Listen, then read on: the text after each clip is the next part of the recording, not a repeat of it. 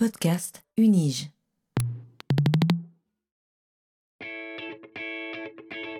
Learning from Data, le podcast sur la science des données à l'Université de Genève.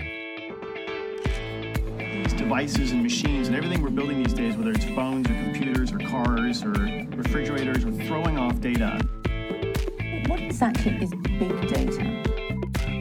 Not all revolutions are political. But this explosion of data is also raising fundamental questions.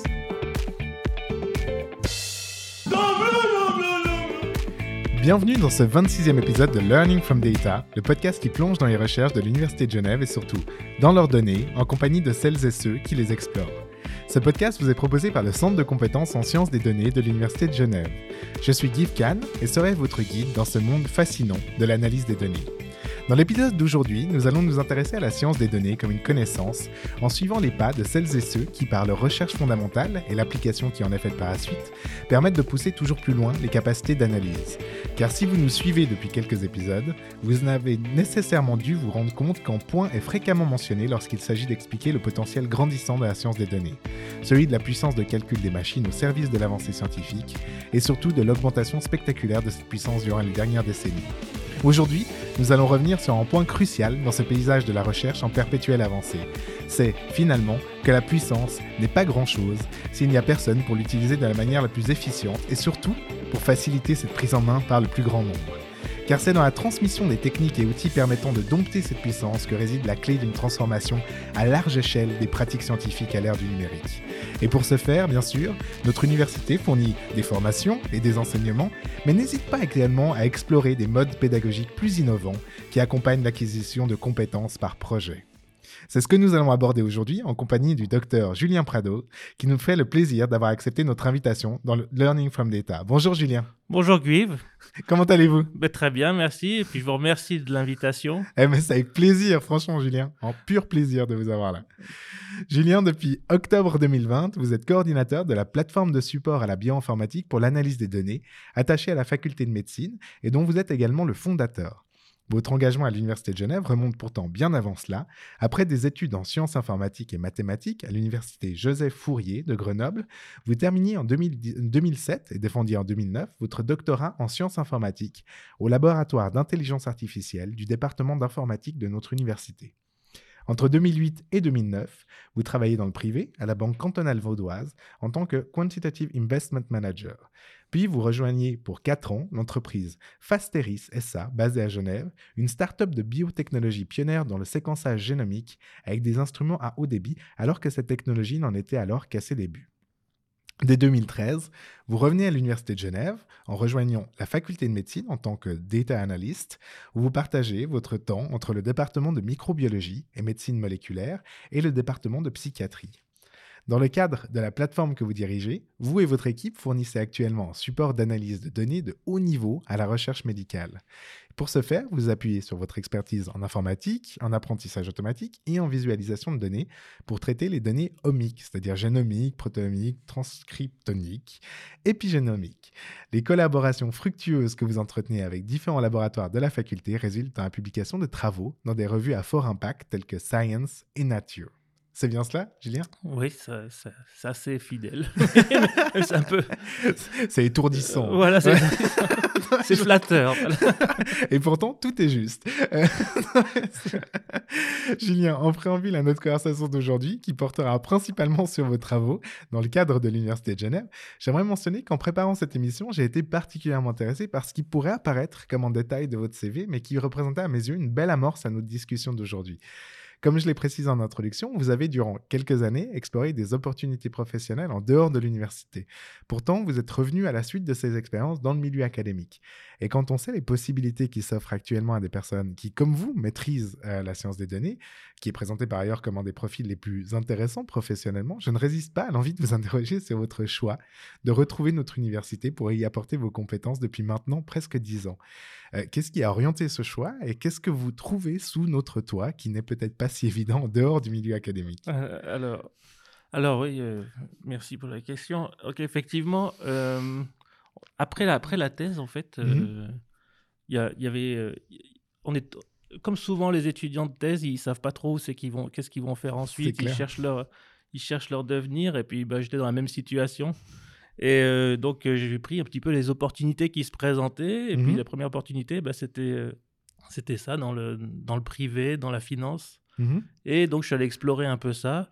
Et, et euh, voilà, j'ai appris beaucoup de choses. Et en fait, ce qui, ce qui m'intéressait, c'était voilà, découvrir des nouvelles choses, finalement, où l'esprit n'est peut-être pas encore euh, mature euh, pour, pour, pour comprendre un peu tout, tout, tout- toutes les possibilités qui s'offrent à nous. Donc, Mhm. on est parti vers le- le- la finance. Et puis ensuite, donc, le, le, le- le- une société privée plus dans les biotechnologies pour encore explorer. C'était plutôt Mhm. à chaque fois, les changements se sont faits plutôt par exploration. Puis quand je suis revenu à l'université, là, il y avait plutôt l'envie de ne plus bouger de l'université. Donc ça s'est plutôt fait par hasard ou des petits sauts de- d'une entreprise à une autre. Et après, une fois qu'on a trouvé sa place, je pense qu'on on a envie d'y rester. Et puis, euh, et puis parce qu'il y, y a tellement de d'avantages à l'université. On, on travaille Ah. avec des gens qui, qui sont passionnants sur des projets de recherche scientifique. Et, euh, et en fait, il y, a- un côté philosophique derrière tout ça qui, qui me plaît beaucoup. Et puis, pour apporter cette, euh, une contribution à ça, c'est quelque chose qui m'intéresse, qui m'intéresse, qui me donne pas envie de repartir. Excellent. Ah ouais, mer- merci beaucoup. Bah, en tout cas, vous savez que euh, nous sommes, et je, ça, ça arrive pas souvent, mais je parle au nom de l'Université de Genève, nous sommes particulièrement heureux de vous avoir, Julien, pour tout ça. Donc, je vous remercie pour votre réponse, Julien.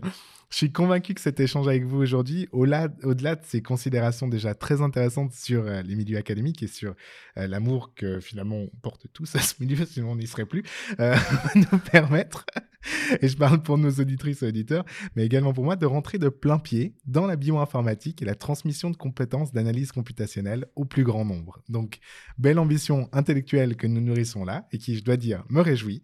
Donc, autant commencer tout de suite. Je vous propose donc, chères auditrices et auditeurs, de plonger en votre compagnie, Julien Prados, au cœur de vos recherches.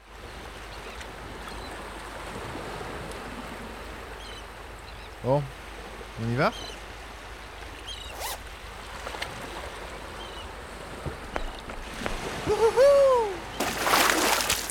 Alors, comme vous le savez, Julien, pour amorcer cette première partie du podcast qui va nous amener à découvrir votre recherche, j'invite généralement mes invités à nous présenter leur parcours scientifique en partant de ces prémices. Et pour ce faire, j'aime revenir avec eux sur leur thèse de doctorat. Parfois, cela nous permet d'offrir un tremplin pour entrer dans leur recherche actuelle, celle-ci représentant autant d'illustrations de l'approfondissement de long cours que peut demander certains objets de recherche. Et dans d'autres cas, les ponts sont parfois coupés avec ces premiers objets, mais cela reste tout de même intéressant de savoir où s'est matérialisé en tout premier lieu une pensée scientifique.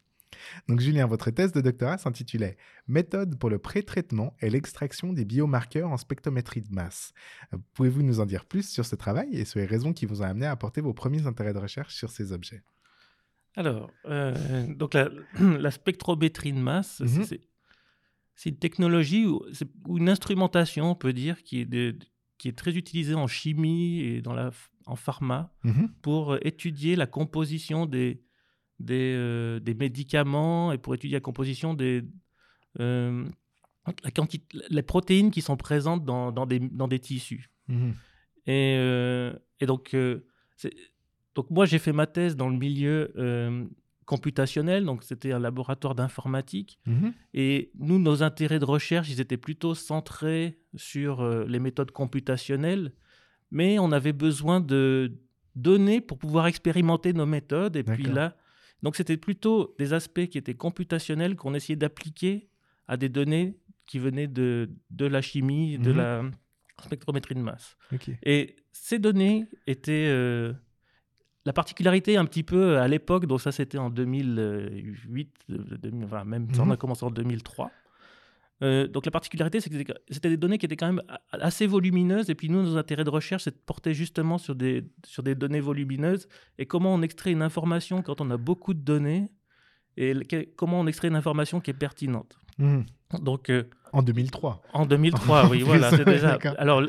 mais c'était, c'est un peu les principes de la recherche en IA depuis toujours. Donc, il y avait des grands principes comme ça qui ont, qui ont été posés, où c'est des problèmes de classification, on appelle ça, qui, qui, qui en fait, on va chercher, à, étant donné un, un jeu de données, à essayer de se séparer. Donc, dans notre cas, c'était des patients. On avait des Mhm. patients qui étaient des patients sains, des pa- patients qui étaient des patients euh, malades, de- qui étaient malades. Et puis, on essayait Mhm. de trouver les, les différences entre les deux. Et on se posait la question est-ce qu'on arrive à créer des, une un, un programme informatique qui arrive à, à distinguer les patients sains des patients malades Mhm. euh, à partir des données de spectro, des, des mesures qu'on a faites de, de leur, de- dans leur sang, des protéines qui sont présentes dans leur sang. Ouais. Donc, si on arrive à, à faire cette distinction-là, c'est que la machine a trouvé un pattern à l'intérieur. Et après, on va s'intéresser à comprendre ben, quel est le pattern qui est, dans, qui est présent dans le sang de ces patients Mhm. qui permet de distinguer en fait les, les patients sains des patients malades. Et euh, en- si on arrive à comprendre quels sont les marqueurs, peut-être on peut aller en- après les- la biologie permet d'aller plus loin pour étudier ces, ces protéines-là. Mhm. Donc nous on s'intéressait à ça. Et les biomarqueurs, donc ce qu'ils appellent les biomarqueurs, ben, ce sont ces marqueurs, ces protéines qui permettraient de distinguer les, les deux populations de patients. Excellent. Et euh, donc, la- la- la- la- donc l'intérêt pour nous, c'était ben, comment on développe des méthodes pour euh, trouver ces marqueurs. Comme on a une grande quantité de données, en fait, on s'intéressait à ce que ces méthodes soient stables. Est-ce qu'il y avait un intérêt à ce qu'elles soient stables Mhm. ou est-ce que est-ce qu'on a plutôt un- donc si on répète dix fois la même expérience et qu'on Mhm. retrouve des marqueurs qui sont différents euh, parce qu'on en a choisi très peu est-ce que c'est perti- Ouais, ouais. pertinent pour le field ou est-ce que on est plus intéressé même si même si la classification se passe bien ou est-ce qu'on est plus intéressé par des choses qui sont stables? On veut toujours trouver les mêmes choses quand on applique la même méthode donc c'est ces questions là qui nous ont intéressés pendant la thèse et euh, alors je dois dire que pendant qu'on faisait la thèse, on ne se rend pas compte en fait de, de ce qu'on fait, mais quand on la relit plusieurs Mhm. années après, on se dit ah ben on a quand même fait des choses qui sont intéressantes et puis et ça- on prend plaisir à la relire des années après finalement. Alors que pendant qu'on l'a fait pendant 3, 4, 5 ans, et là on est toujours euh, sur le même sujet et puis on se rend pas compte en fait de des Mhm. choses qu'on- qui avancent en fait. C'est clair, le nez dans le guidon. euh, Et voilà. Ouais, ouais. on s'en rend plus compte.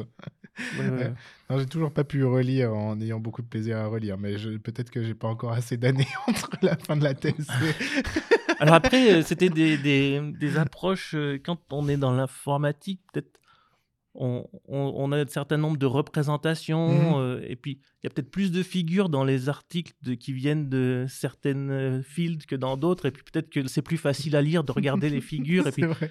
on se rappelle au bon souvenir de quand on a fait ça que dans d'autres... euh, J'attends avec impatience ce moment. Merci beaucoup, Julien.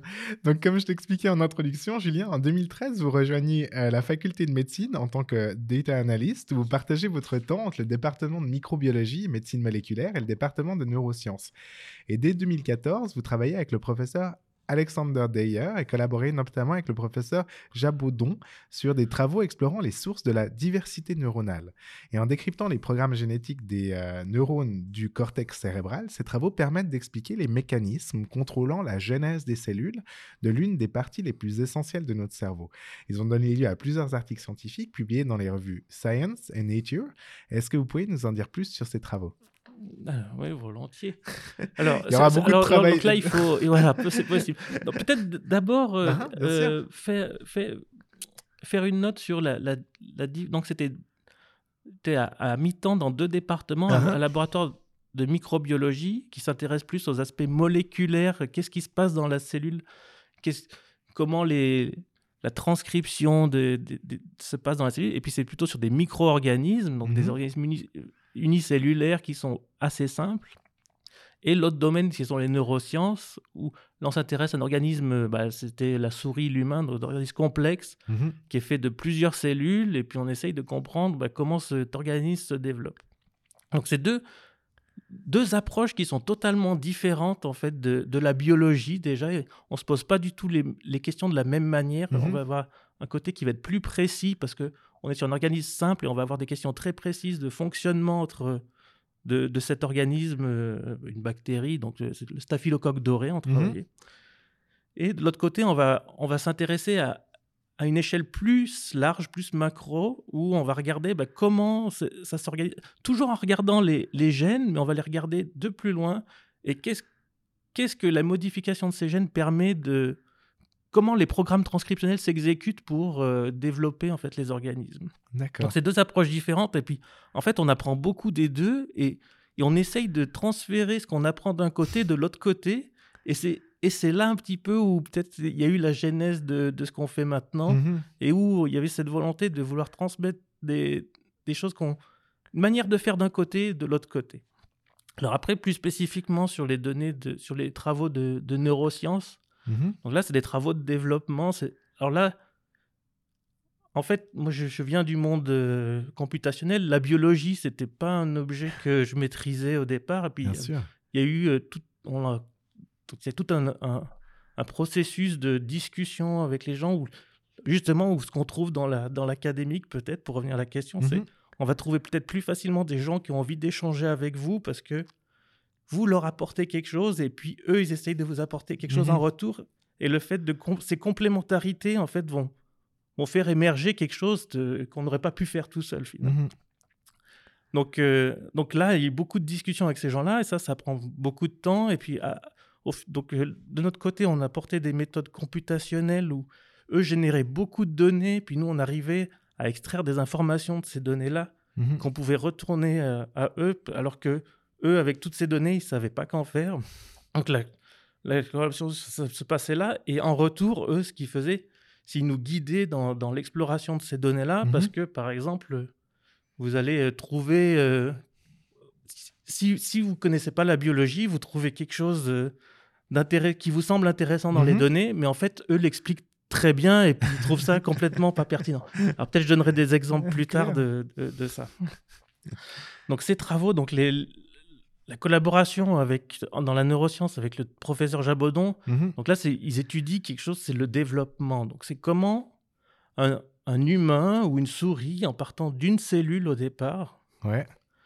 on arrive finalement, si on prend, si on prend 10 souris on part, euh, ou 10, 10 humains, on part tous d'un œuf au départ, Mhm. et on se développe tous, on devient tous des humains où, où on, on a deux bras, deux jambes, des Mhm. yeux, des, des cellules qui font des choses complètement différentes alors qu'elles ont toutes le même ADN dedans. Donc comment ça c'est possible? Donc ça c'est les problématiques de développement qui se posent en biologie et puis chez le professeur Jabodon, donc là c'est plus spécifiquement c'est comment le, le cerveau, le cortex se développe. Donc Mhm. pour développer un cerveau, donc on, on va dire le cas simple, l'idée c'est on part d'une cellule, cette cellule naît à un endroit, Mhm. elle se divise, elle devient deux cellules qui se divisent à leur tour. À un moment, elle décide d'arrêter de se diviser pour, pour se développer et puis pour devenir un type particulier, comme, comme on pourrait imaginer. Et pourquoi on devient une cellule de, de foie ou, mais Là, c'est pareil. Pourquoi on devient un interneurone ou pourquoi on devient un neurone? Et qu'est-ce qui fait que, que cette cellule, à un moment, décide de- d'avoir cette, cette, cette destinée-là Mhm. et puis après, donc elle va migrer, elle va aller se placer à un endroit particulier. Elle va aller développer des dendrites pour aller se connecter à d'autres en- à d'autres à d'autres neurones. Et qu'est-ce qui fait que ça, on arrive à faire ça dans le cerveau? Et comment euh, Donc, quels sont les programmes qui s'exécutent? Je vous rappelle, toutes ces cellules, elles ont toutes le même ADN. Donc, Mhm. a- quelque part, il y a un programme qui s'exécute chez tout le monde. Et on arrive à la fin à faire des cerveaux qui se ressemblent d'un humain à l'autre. Donc, Ouais. c'est vraiment un programme qui s'exécute depuis le début. Et c'est ces questions-là que je trouve passionnantes et puis Mhm. qui, qui, en fait, font beaucoup réfléchir euh, sur la philosophie, sur comment fonctionne cette, la vie, finalement, Mhm. alors qu'on n'est pas du domaine. Et puis, on, on découvre ces, ces aspects scientifiques, que ces gens se posent ces questions-là, et puis on, on- on a beaucoup d'intérêt. Et donc, pour euh, étudier ces phénomènes-là, chez le professeur Jabodon, ils ont été assez précoces pour développer des techniques de single cell single cell transcriptomique. Donc ça, c'est des techniques qui, avec des instruments actuels, vous permettent de, de voir quelles sont les expressions des gènes dans, chaque, dans une seule cellule. Et on peut mesurer comme ça l'expression de gènes dans des milliers de cellules. Et ça génère beaucoup de données. Et comment est-ce qu'on analyse ces données-là? Eh ben, C'est là que euh, là, l'expérience donc, qui avait apprise, bah, surtout durant la thèse, donc Mhm. toutes ces connaissances qui ont été apprises sur comment est-ce qu'on distingue différents bah, types cellulaires l'un de l'autre à partir des, des mesures qu'on fait sur les gènes. Là, donc à la place des gènes, on a à la place des patients, on a des, des cellules maintenant. Et puis, on, on mesure bah, les- l'expression de leurs gènes plutôt que de mesurer des protéines dans leur sang. Et donc, c'est les mêmes techniques qu'on applique Ouais. et qui sont euh, là utiles pour répondre à ces questions biologiques. Donc euh, là, là, c'était des... Et c'est très intéressant. Donc, c'est- des questions euh, fondamentales de comment... En biologie, il y a des, certaines questions comme ça fondamentales qui, que je trouve passionnantes. C'est passionnant, vraiment. C'est, c'est, c'est pur fascinant. Merci beaucoup, Julien. Et euh, donc en, en 2020, votre, votre mode de participation à, à ces nombreuses recherches évolue un petit peu. Euh, vous avez alors l'occasion de créer la Bioinformatics Support Platform for Data Analysis. Euh, avant que nous rentrions dans les détails de son fonctionnement, est-ce que vous pourriez nous expliquer l'origine de, ces- de cette idée et la genèse du projet? Donc, euh, alors euh, là, bah, c'était juste donc, euh, cette expérience, en fait, Mhm. avec les. Le lab... C'était surtout dans cette expérience dans le laboratoire Jabodon où... et le laboratoire d'Ayer où... où finalement il y avait plusieurs projets qui arrivaient et puis c'était assez difficile de de gérer tous les projets à, Ah ouais. à- à une personne et donc il y a une grande quantité de données et puis c'était des projets qui étaient faits par différents étudiants un peu naturellement c'était des gens qui étaient un petit peu intéressés par euh, aussi apprendre comment on faisait les ça- apprendre ce qu'on pouvait faire avec les méthodes numériques. Et donc, en fait, assez naturellement, c'était plutôt, ça s'est orienté par une collaboration où il y avait des, des choses qui étaient créées, et puis c'est eux qui les appliquaient, et puis ils pouvaient. Donc, on créait des outils d'analyse numérique pour leurs données, Mhm. on leur fournissait, on discutait ensemble de qu'est-ce qu'on voulait faire, on leur fournissait, puis eux, ils pouvaient l'appliquer, cet outil, dans d'autres contextes. Donc, typiquement, on faisait, ils voulaient voir quelque chose euh, pour euh, un, un gène, Mhm. Et bon, on faisait l'outil, mais ils pouvaient l'utiliser facilement pour faire sur un autre gène. Donc, les gens ont dû se mettre à la programmation, à comprendre un petit peu euh, comment bah, les codes qu'on a créés, comment euh, ils fonctionnaient pour pouvoir changer un peu des choses dedans, pour pouvoir un petit peu adapter ce qu'on faisait. Ouais. Et puis, ils ont appris comme ça, et sur des périodes de. Je pense, je pense, au- une, une, deux années, vous avez des gens qui, qui ont manipulé des, cet outil euh, de programmation en fait euh, quotidiennement, quasiment, et qui sont capables de, bah, de, de, qui ont compris sur leur projet de recherche comment les utiliser, et puis qui les utilisent. Et, et là, il y, a- il y a eu trois, quatre exemples de personnes qui, qui ont appris de cette manière-là et qui, euh, et qui ensuite ont, eu beaucoup du succès dans, leur, dans, dans la suite de leur euh, parcours parce qu'ils maîtrisaient quelque part ces, ces outils-là. Et, euh, et donc, je pense euh, par exemple à, à Ludovic Télé. Donc là, on a beaucoup collaboré. Mhm. C'était la- donc chez, chez Denis Jabodon, il y avait Ludovic Télé qui était euh, postdoctorant. Mhm. C'est avec lui qu'on a beaucoup développé ces outils-là. Et puis, euh, il a appris, il n'avait pas forcément de connaissances au départ des, de la programmation, et il a appris pendant cette période-là. On est, on est devenus amis même, Mhm. on, on a beaucoup collaboré ensemble. Et, il a, et puis, euh, puis euh, là, il a pu ensuite obtenir un, un poste de professeur à l'Université de Lausanne, en se basant en partie sur les, les, les compétences euh, informatiques Ouais, que, à ce moment-là. voilà, en plus de toutes les compétences biologiques qu'il faut lui Ouais, reconnaître. sûr, ouais, non, non, bien je ne veux pas dire qu'il a Non, été non. créé, mais, que, mais, ça, euh, mais voilà, c'était des Ah ah. interactions comme ça qui se sont créées. Et puis, il y, a il y a eu d'autres exemples dans le, dans le même laboratoire et dans Ouais. le laboratoire du professeur Dayer, avec des, des doctorants et des postdoctorants qui, euh, qui ont évolué comme ça. C'est trop bien. Et donc l'idée, alors a- après, donc il y a eu la, la- la retraite du, du professeur Linder et puis le décès du professeur Dayer, qui euh, et, et- et là, bah, l'idée c'était, bah, on s'était un petit peu préparé avec la retraite. Ah bah, qu'est-ce qu'on fait ensuite? Comment euh, comment on, on- bah, que- quel est le devenir en fait euh, Où est-ce que je vais te placer ensuite? Et donc, il a eu l'idée de. On m'a, pro- demandé d'essayer de proposer euh, une idée de service qui puisse. de, de service de bioinformatique. Et puis, j'ai essayé de construire quelque chose sur cette idée-là, de développer, en fait. On a essayé de le développer à plus large échelle, ce qu'on faisait dans le laboratoire de Denis Jabodon et Alexandre Dayer. Et c'est euh, avec les soutiens, ben, avec les soutiens de, bah, du professeur Linder qui partait à la retraite, et Mhm. puis euh, beaucoup aussi des, de, du décanat de Martine Collard, qui, Collard, qui a beaucoup euh, contribuer à, à ce que ça puisse se, se faire. Quoi. Donc, donc on a essayé ça et puis et puis petite voilà le service a été créé. On commence avec une personne, une personne hein, 30%. Et puis là on essaye de se développer. C'est encore un peu timide, mais ça Mhm. fait deux ans qu'on existe et puis on essaye de, de développer ça. Trop et bien. on a un peu de voilà des, des utilisateurs où on où ça- on a des exemples qui sont euh, Ah, qui on sont assez euh, ah bah alors on va y venir. on va y venir sur les utilisateurs et sur leur plaisir d'avoir recours à un service. non, mais merci beaucoup. À part ça, ça, ça replace parfaitement euh, l'origine de cette idée. Donc, quelque chose qui, qui pop comme ça, où on se rend compte que finalement, il y a une utilité et il y a quelques success stories qui, euh, qui émanent de ça. Et on se dit, ah ben, en fait, euh, il y a vraiment quelque chose à faire. Et vous savez saisir la balle au bon pour en faire quelque chose. Et justement, on va, y, revenir. Donc, dans le cadre de cette plateforme, vous fournissez plusieurs types de services qui sont très bien présentés d'ailleurs sur votre site. J'invite tout le monde à aller, euh, voir le site, euh, qui s'attachent à différents niveaux de l'analyse des données en permettant de les modéliser, les intégrer avec des données de la littérature, les représenter graphiquement, les publier, etc. Et à titre d'illustration, vous me disiez notamment que les trois types d'expertise les plus appréciés étaient l'expertise en programmation R pour traiter les données et les représenter, l'expertise single cell euh, transcriptonique que vous avez présenté euh, brièvement juste là, et celle en données euh, ribosec.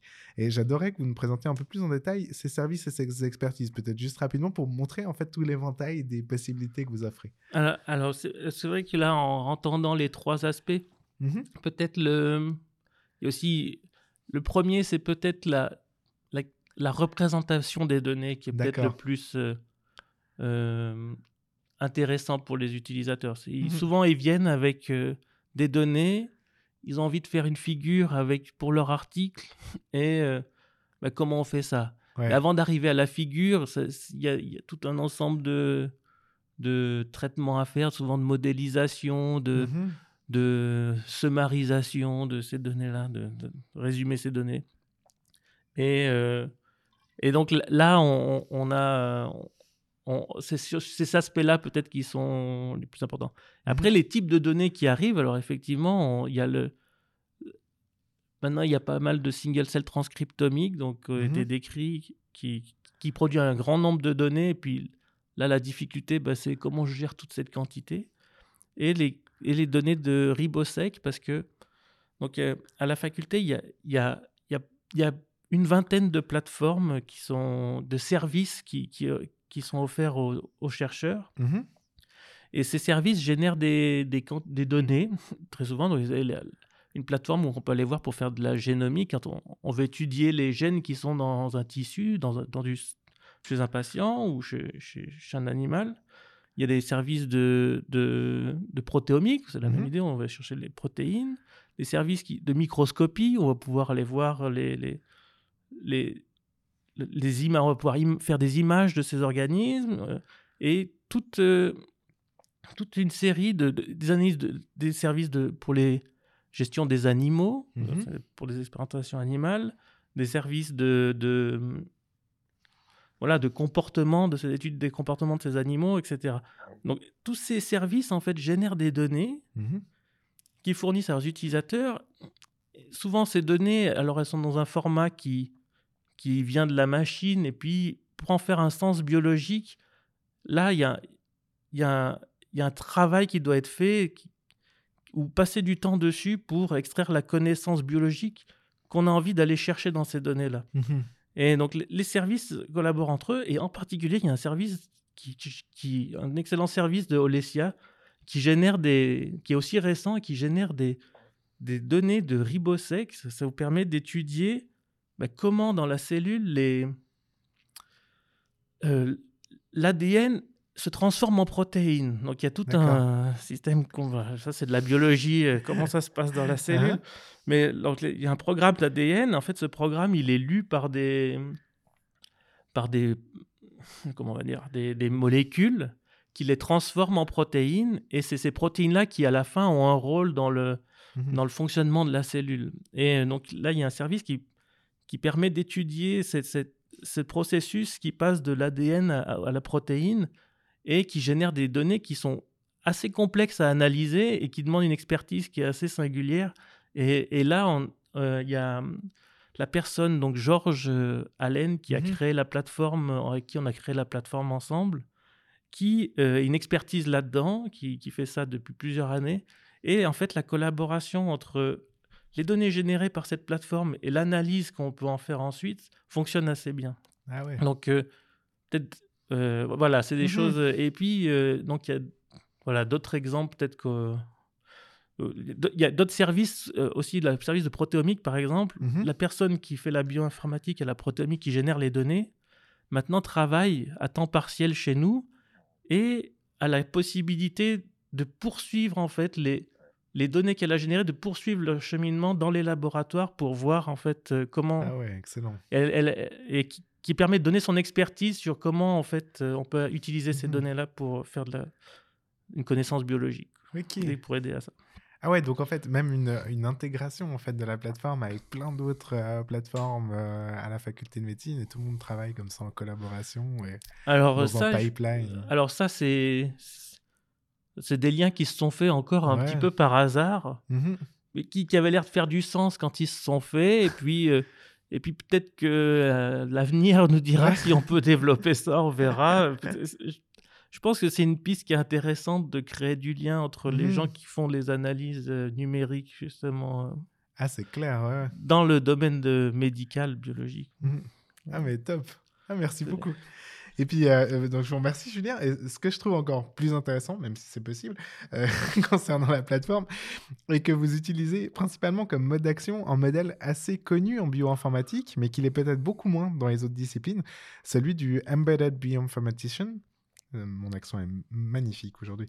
L'idée est que le laboratoire qui travaille avec vous ne paye pas à proprement parler pour un service d'analyse des données, mais pour un service d'accompagnement dans l'analyse de ces données. Et ça fait une belle différence, euh, car en assurant une présence régulière dans ces labos, vous permettez une véritable transmission de compétences aux équipes, dont les membres apprennent en faisant, en fait. C'est ce que vous expliquiez aussi sur l'origine du projet.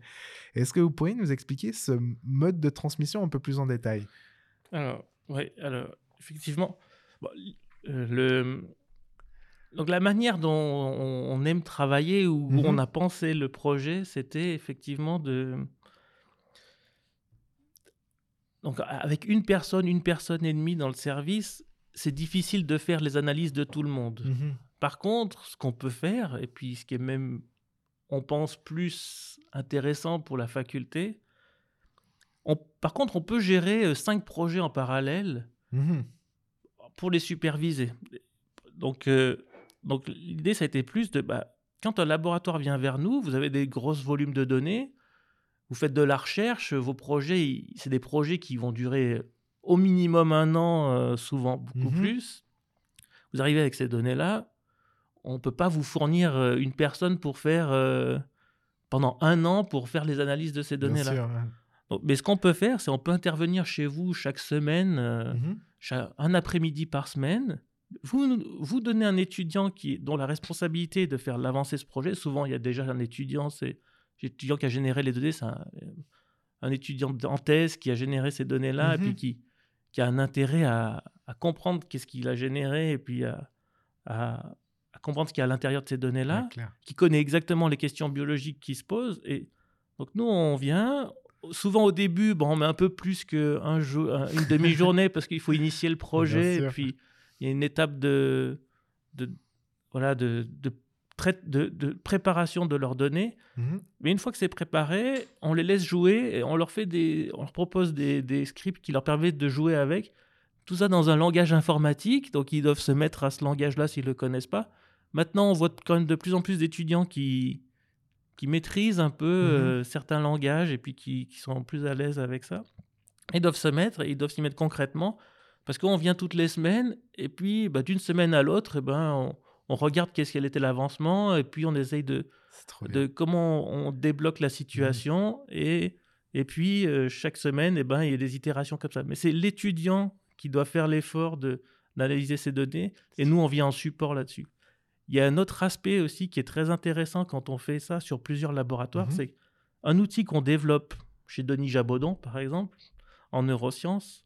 On va pouvoir l'utiliser dans un autre laboratoire, chez par exemple professeur Merclair qui Mhm. travaille aussi sur le cerveau et qui fait du single cell. Donc quelque chose qu'on a créé dans un, dans un labo. Le, le principe de la plateforme qui est centralisée, ça permet aussi de, de faire ce transfert de, de, d'outils qu'on a développés ou ce transfert Mhm. de, de, de- entre les chercheurs. Et ça, Ouais, ouais. ça, ça c'est aussi, je pense, un- quelque chose qui est très intéressant au point de vue des plateformes qui sont centralisées Mhm. et les chercheurs viennent vers ça. Donc, on, donc euh, typiquement, on- chez Professeur Jabodon, on avait développé un, un outil pour euh, faire des prédictions. Donc ça, c'était alors ça, c'était un projet intéressant parce que ça faisait appel à, à les- aux connaissances qu'on a développées pendant notre thèse. Donc, est-ce Mhm. que je suis capable de faire des prédictions de type cellulaire de- qui sont dans le cerveau et on a pu l'appliquer dans un autre laboratoire? Donc, des outils très avancés Mhm. qu'on développe d'un côté, qu'on réutilise, et du jour au lendemain, on a une prédiction dans un autre laboratoire.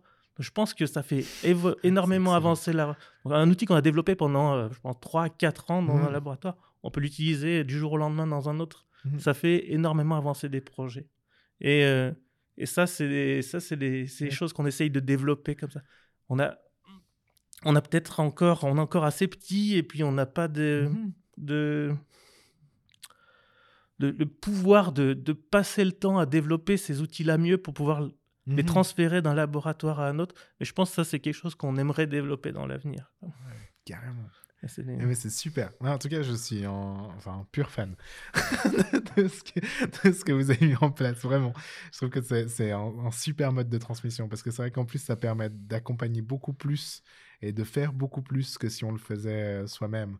Et en plus, derrière, vous laissez une trace dans ces labos avec des compétences acquises, etc. C'est voilà, je trouve ça super. D'ailleurs, appel à, à toute la communauté universitaire si vous voulez euh, faire ça ailleurs. euh, euh, ce ce serait hyper intéressant dans plein de disciplines, je pense.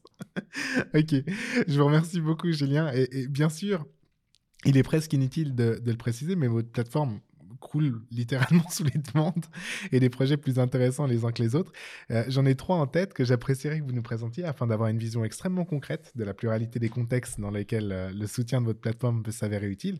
Il s'agit du, euh, projet bon, Single Cell Transcrinomique avec le laboratoire du professeur Marc vous l'a- vous l'avez un peu présenté déjà, qui travaille sur la sclérose en plaques, des projets sur l'antibiotique résistance des bactéries avec Dr Diego André et William Kelly, et du projet Host euh, Microbe Inter- Interaction, sur la réponse immunitaire à une infection bactérienne et virale.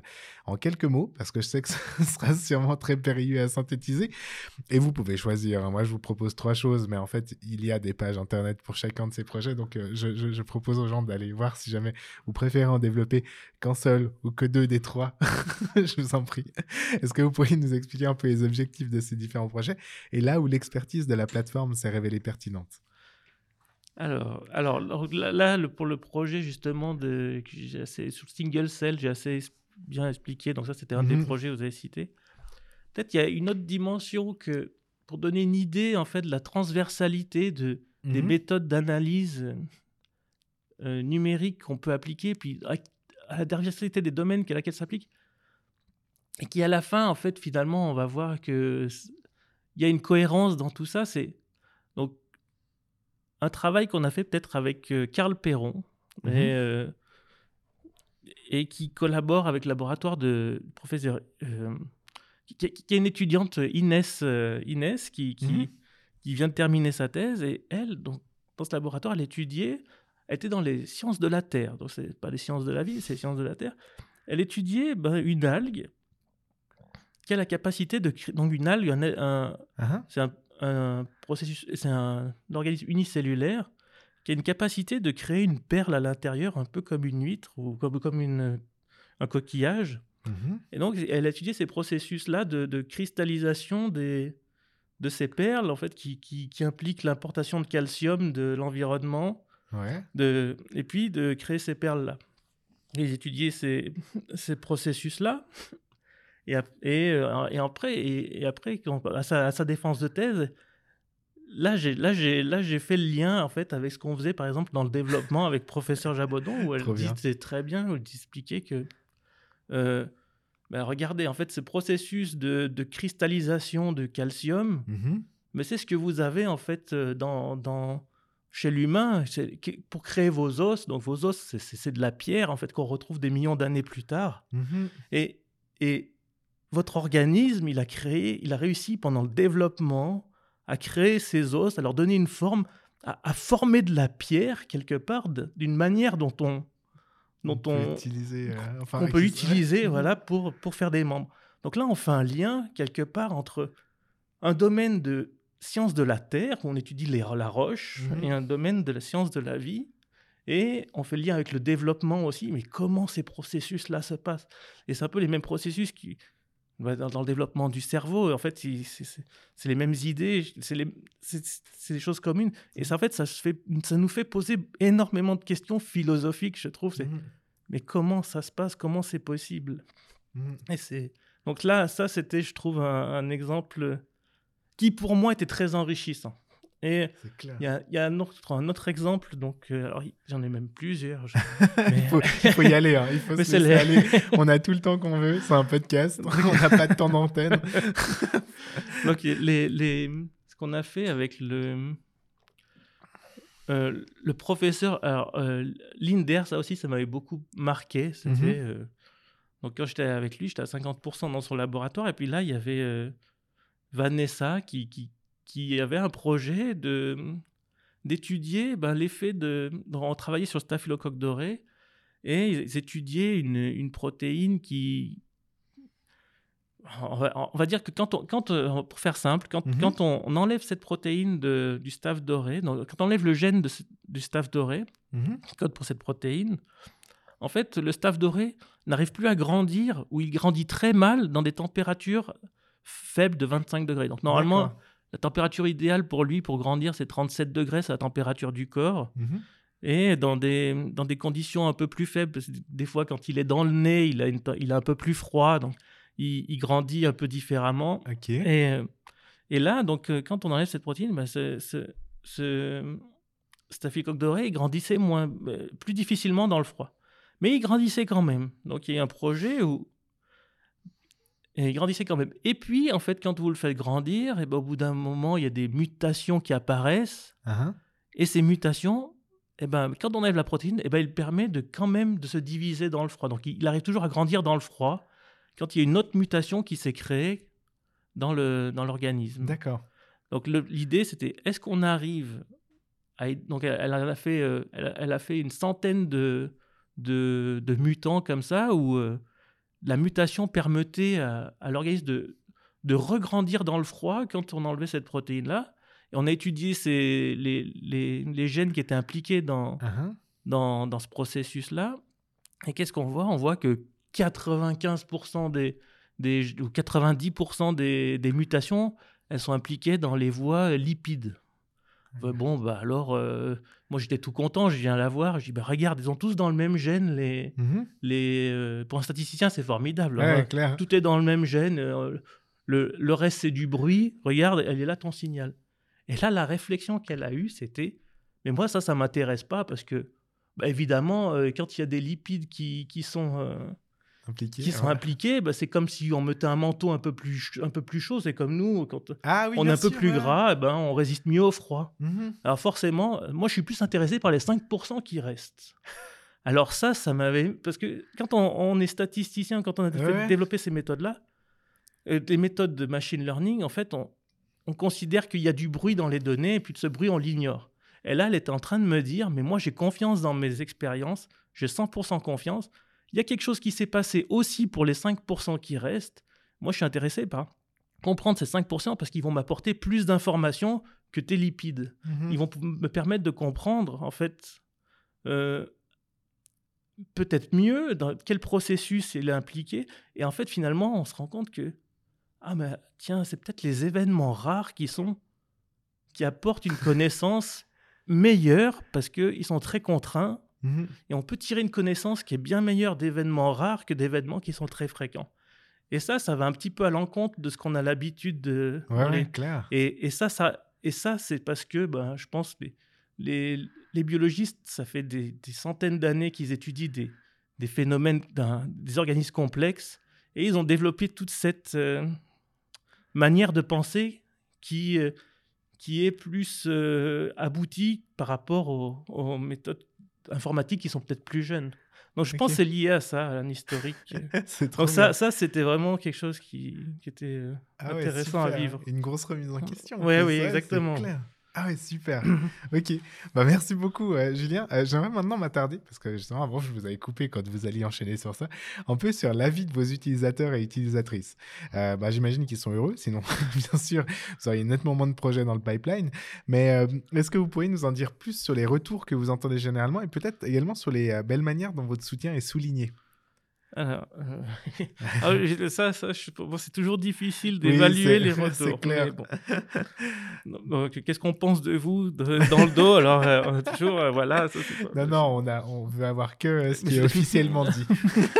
Après, voilà, donc, quels sont les indices peut-être qui nous font penser que peut- C'est apprécié. Donc, voilà. Donc, donc déjà, en fait, je pense qu'on est dans les laboratoires, on va avec les laboratoires et puis on a une relation de proximité Mhm. et puis on se sent bien accueilli dans les laboratoires. Ce qui est Donc bon ça, je signe. pense que c'est déjà le premier point qui fait que on est... euh, c'est- c'est- c'est- dans l'ensemble, ça se passe plutôt bien. Et puis, et puis, donc, donc, des fois, même, on, qu'on est invité aux apéritifs euh, quand il y a un papier à fêter. Donc, ça, c'est des- je me fie plus à ces signes-là que ce qui peut être les autres. Et après, euh, et après c'est vrai que des fois, on est étonné de. Parce qu'en fait, on passe quand même beaucoup de temps sur ces projets. On passe Mhm. pendant un an. Et puis, et c'est vrai que finalement, que l'article scientifique qui en fait euh, est issu du projet, Mhm. eh ben, il aurait peut-être pas été le même s'il n'y avait pas eu cette contribution là. Oui, Et C'est un ça- travail d'équipe, enfin c'est vrai. Et voilà, même, même s'il est Mhm. faible, qu'on intervient euh, 10% du temps, Mhm. il y a euh, et souvent les laboratoires reconnaissent ça. Ils reconnaissent qu'il y a une une Une valeur ajoutée. une valeur ajoutée Mhm. scientifique qui fait que euh, on, on- on vous, on vous met souvent dans les articles qui sont issus des travaux en fait dans lesquels on participe. Donc ça, donc je pense là on peut voir euh, il y a une reconnaissance à ce Mhm. niveau-là. Qui est un très très bon signe. Les- En voilà, plus des apéros. Voilà, en plus des apéros. mais, mais ça fait grossir les apéros de, de 10 laboratoires. Ah, c'est clair que c'est périlleux. Mais donc euh, voilà, euh, les- les- les- le ret- après, euh, voilà, c'est vrai qu'il y a des, il y a des gens après on entretient des relations qui sont Mhm. voilà plus d'amicales que d'utilisateurs à, à, Mhm.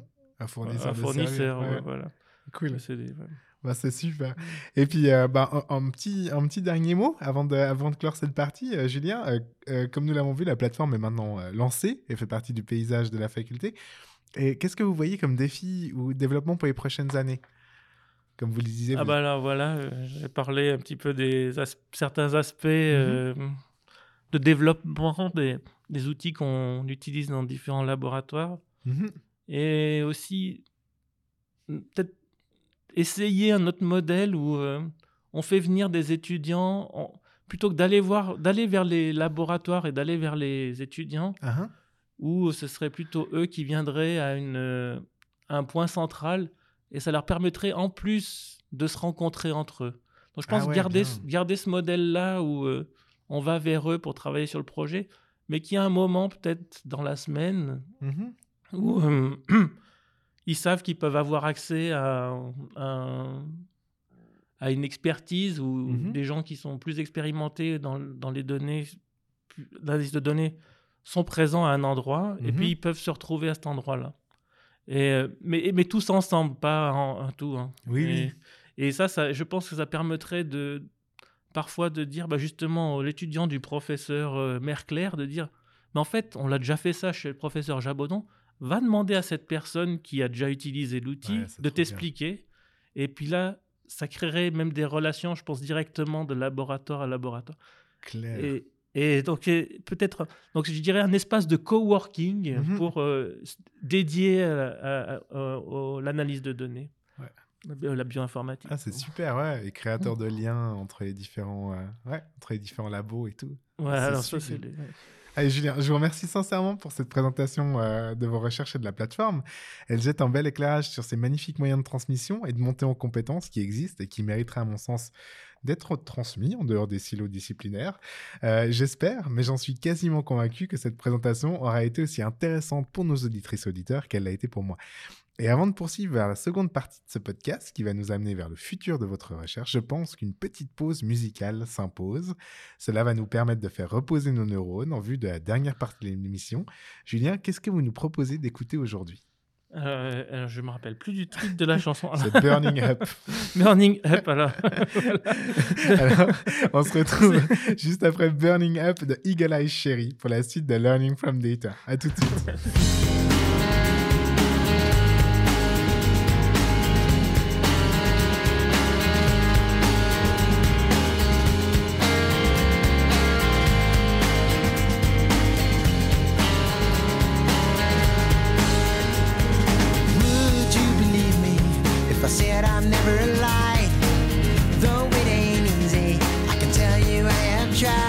But I gotta say that it comes those days that I've told something untrue. Would you forgive me if I said I've lied to you?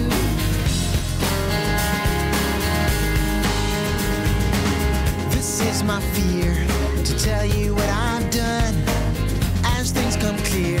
I'm afraid that you'll be gone. But all I know is if you go, at least I've told what's true. Hope you'll forgive me when I say I've lied to you. Yeah. I'm burning up. I'm burning for you. When the truth been spoken, there's nothing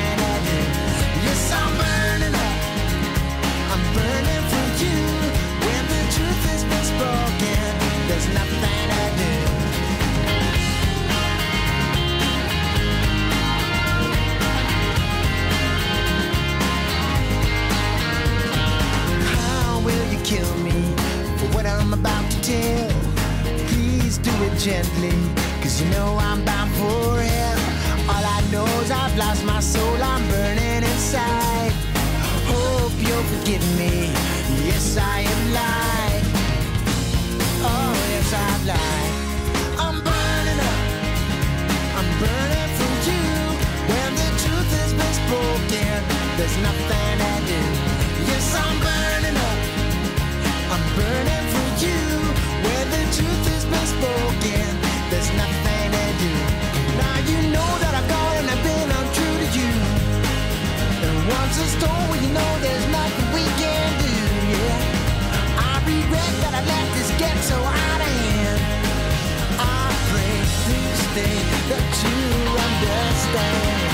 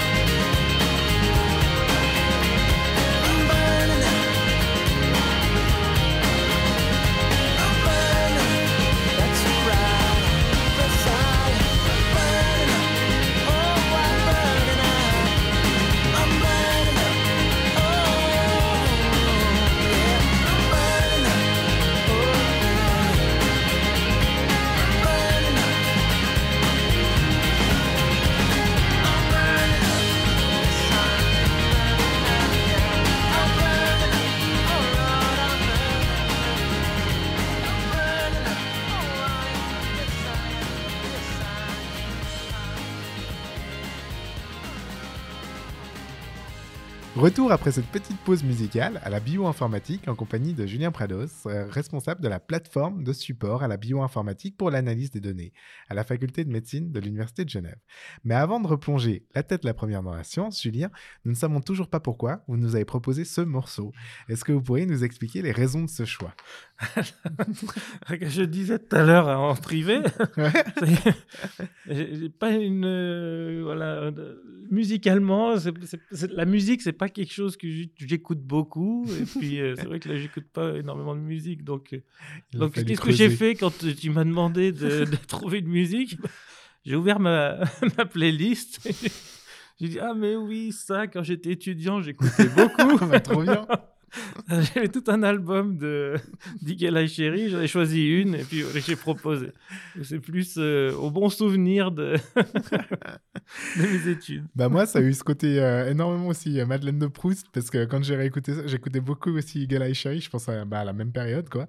Et en fait, ça m'a replongé en arrière dans plein d'images très chouettes de l'époque. Donc, euh, bah merci, Julien.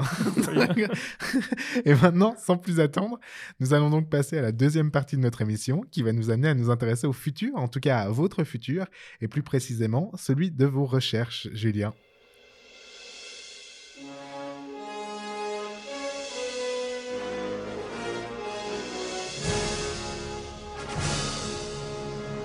Le futur de la recherche.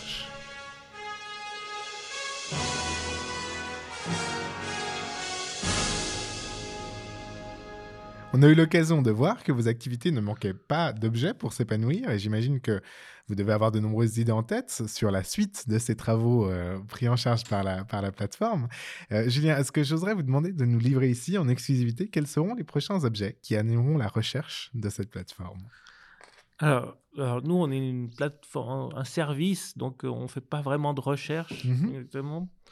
Mais, alors, mais comme euh, je disais tout à l'heure, on aimerait peut-être développer des, des outils qu'on qu'on a, utilis- qu'on a créés quelque part dans un labo et puis les, les utiliser ailleurs. Mhm. Donc, euh, la recherche, on, y participe plutôt. On, Mhm. on, on a un fort intérêt. On essaye de comprendre la biologie. Alors, il y a certains membres de chez nous qui sont biologistes qui ont peut-être plus facilité à comprendre les questions qui sont posées. Mhm. Mais euh, voilà, on essaye de, de- de plutôt participer au projet et on n'a pas de, de recherche nous-mêmes. Mhm. Alors que c'est vrai, probablement qu'on pourrait essayer de développer des outils, mais encore une fois, ce sera assez appliqué. Mhm.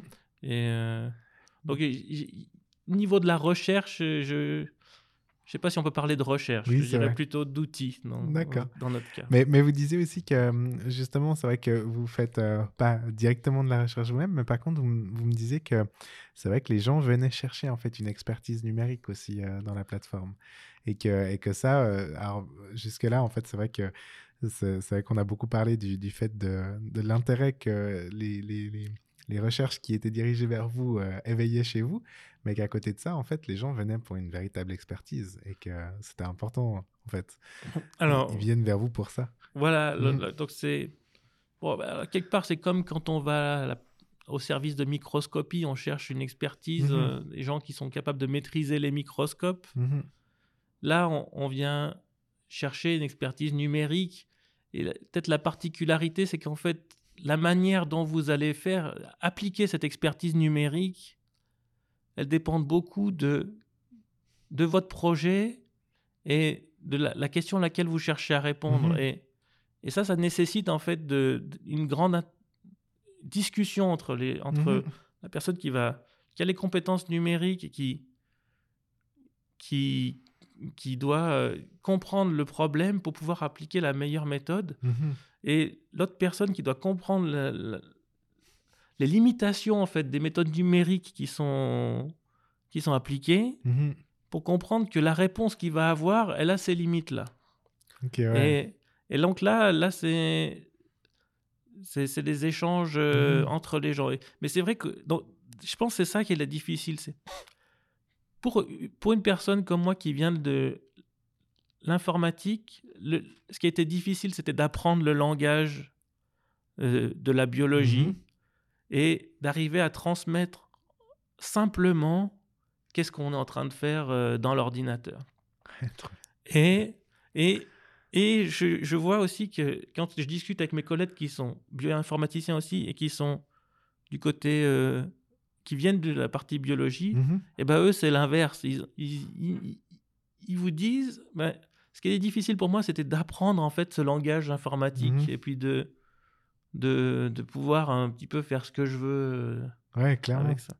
Et, euh, et donc, donc- donc c'est, c'est- c'est- Mais c'est vrai que donc, je pense qu'on vient chercher une compétence numérique associée à une capacité à comprendre euh, le langage biologique. Donc c'est, c'est- c'est Ouais, ces ouais. deux aspects-là qu'on cherche. C'est la traduction aussi, c'est ouais. C'est la traduction. Donc.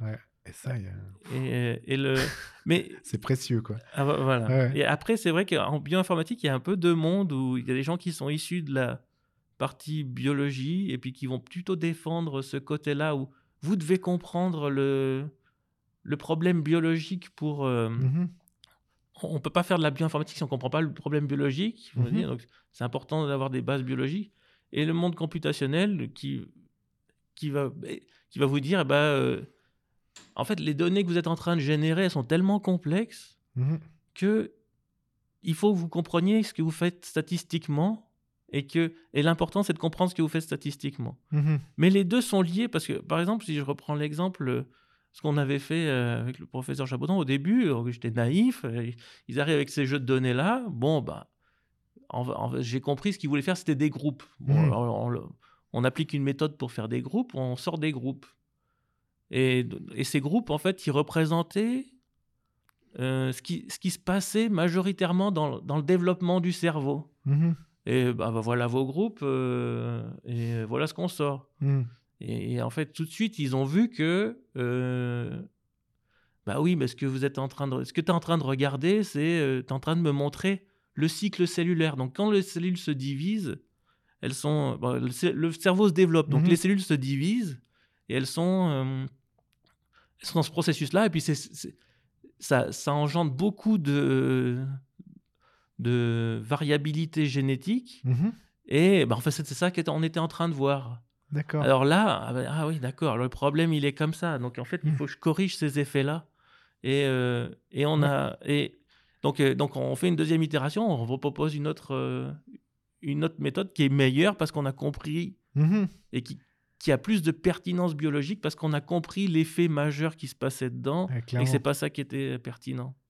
Donc euh, il y a vraiment. euh, je, je, je- pense que vraiment les deux, les deux mondes sont, sont pertinents. Et comme nous, on travaille plutôt. En fait, l'expertise biologique, elle est souvent, elle est déjà dans les laboratoires. Mhm. Et euh, je pense, la- nous, c'est plus la- l'expertise numérique qu'on doit apporter dans ces cas-là. Ouais. Donc, c'est de- de ma- la manière dont je vois les, Bah, relations. top. Franchement, Mhm. Trop. Merci. Merci beaucoup, Julien, pour, euh, pour tout ça. Euh, on va sûrement me dire que je me répète, mais je, je me réjouis euh, que vous reveniez, peut-être présenter aussi l'évolution de cette plateforme et l'évolution euh, de tous ces travaux, en fait, qui euh, y prennent pied. Bah, Dans le podcast 50, Ouais. peut-être. hein. Si on continue. que. si on continue jusque-là, avec plaisir, hein, clairement. Et nous allons maintenant aborder la dernière partie de cette émission. Comme vous le savez sûrement, Julien, le Centre de compétences en sciences des données a pour mission de fédérer les compétences et initiatives de l'Université de Genève en matière de sciences des données dans le but de favoriser l'émergence de recherches innovantes. Et c'est dans cette perspective que j'offre toujours la possibilité à mes invités, lorsqu'arrive la fin de ce podcast, de procéder à un appel à collaboration. C'est l'heure du point de rencontre. Julien, comme nous avons pu le voir, vous êtes déjà engagé dans de nombreuses collaborations, c'est même au centre en fait de, vos activités, euh, et avez plusieurs projets en cours dans ce cadre qui doivent déjà vous prendre passablement de temps. Mais si d'aventure vous aviez envie de développer de nouvelles collaborations, euh, ce moment est comme une bouteille à la mer? Est-ce que vous auriez un mot, un appel justement à collaboration à lancer sur les ondes? Alors, euh, alors ouais, effectivement, comme euh, on collabore déjà beaucoup, c'est le- Mhm. l'essence de la plateforme, C'est d'essayer de- d'apporter.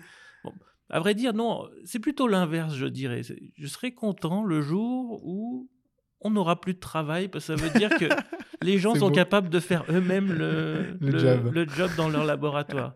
Et que. Donc, c'est finalement un appel à non-collaboration. C'est Et super. c'est- et donc, Mais je si- vois pourquoi. non, mais le, message que je veux dire, Mhm. c'est qu'en fait, les laboratoires de recherche, je crois, ils doivent développer ces compétences-là en interne Mhm. et que nous, on vient là pour, euh, pour leur apporter et puis essayer de, de développer ces choses-là Ouais. et que et que les donc oui collab... euh, donc venez nous voir euh, oui si vous Bien avez des, des problématiques mais réfléchissez à développer ces compétences là au sein de vos équipes et Mhm. puis euh, et, puis puis nous on est là pour essayer d'accompagner ça C'est trop cool. Non, mais j'aime bien parce que la non-collaboration, ok, mais c'est vrai que ça fait partie d'une vision, quoi. Une vision où finalement ce que vous apportez serait partagé par tous et c'est une, une très belle vision, quoi. Bah, le- je Ouais. pense que l'objectif c'est ça c'est que voilà Mhm. c'est ça voilà ça soit au sein des Ouais. qu'on ne fasse plus appel à nous J'adore. Je trouve ça trop beau. Merci beaucoup. Merci de tout cœur, Julien Prados, d'avoir accepté de partager vos recherches avec nous aujourd'hui dans ce 26e épisode de Learning from Data. Comme d'habitude, je vous propose que nous nous consolions de l'atteinte de la fin de cet épisode en vous invitant toutes et tous à vous diriger vers la page web du Dr Julien Prados sur le site de l'Université de Genève. Vous y retrouverez les références des recherches dont nous avons parlé aujourd'hui et plus d'informations sur son parcours. Je parle sous son contrôle, mais j'imagine qu'il me pardonnera de vous dire de ne pas hésiter à prendre contact avec lui si vous avez des questions ou si vous souhaitez développer de nouveaux projets en collaboration, en envoyant un mail à julien.prado.unige.ch. Ce programme vous était proposé par le Centre de compétences en sciences des données de l'Université de Genève. Retrouvez toutes les informations y relatives sur notre page web datascience.unige.ch et là aussi, bien sûr, n'hésitez pas à prendre contact avec nous à l'adresse ccsd.unige.ch pour faire part de vos questions, commentaires, critiques. J'en profite également pour vous inviter à vous inscrire à la liste de diffusion du CCSD, vers laquelle vous trouverez en lien sur la page d'accueil de notre site. Si vous avez aimé ce podcast, nous organisons une multitude d'autres activités auxquelles vous êtes bien entendu toutes et tous plus que bienvenus. Et comme tout bon podcast qui se respecte, je ne résiste pas à l'envie de vous inviter, si vous appréciez ce que nous faisons, à liker notre contenu sur votre plateforme d'écoute et à nous laisser un petit commentaire. Ça fera toujours plaisir et ça nous permettra de nous faire connaître par d'autres, ce qui n'est clairement pas pour nous déplaire. Ceci étant dit, nous nous retrouvons donc comme d'habitude le mois prochain pour un nouvel épisode de Learning from Data. En attendant, je vous remercie toutes et tous d'avoir suivi cette émission et je vous dis à une prochaine. Au revoir Julien. au revoir et merci beaucoup pour c'était un plaisir Merci beaucoup beaucoup Julien. Au revoir tout le monde. À dans un mois.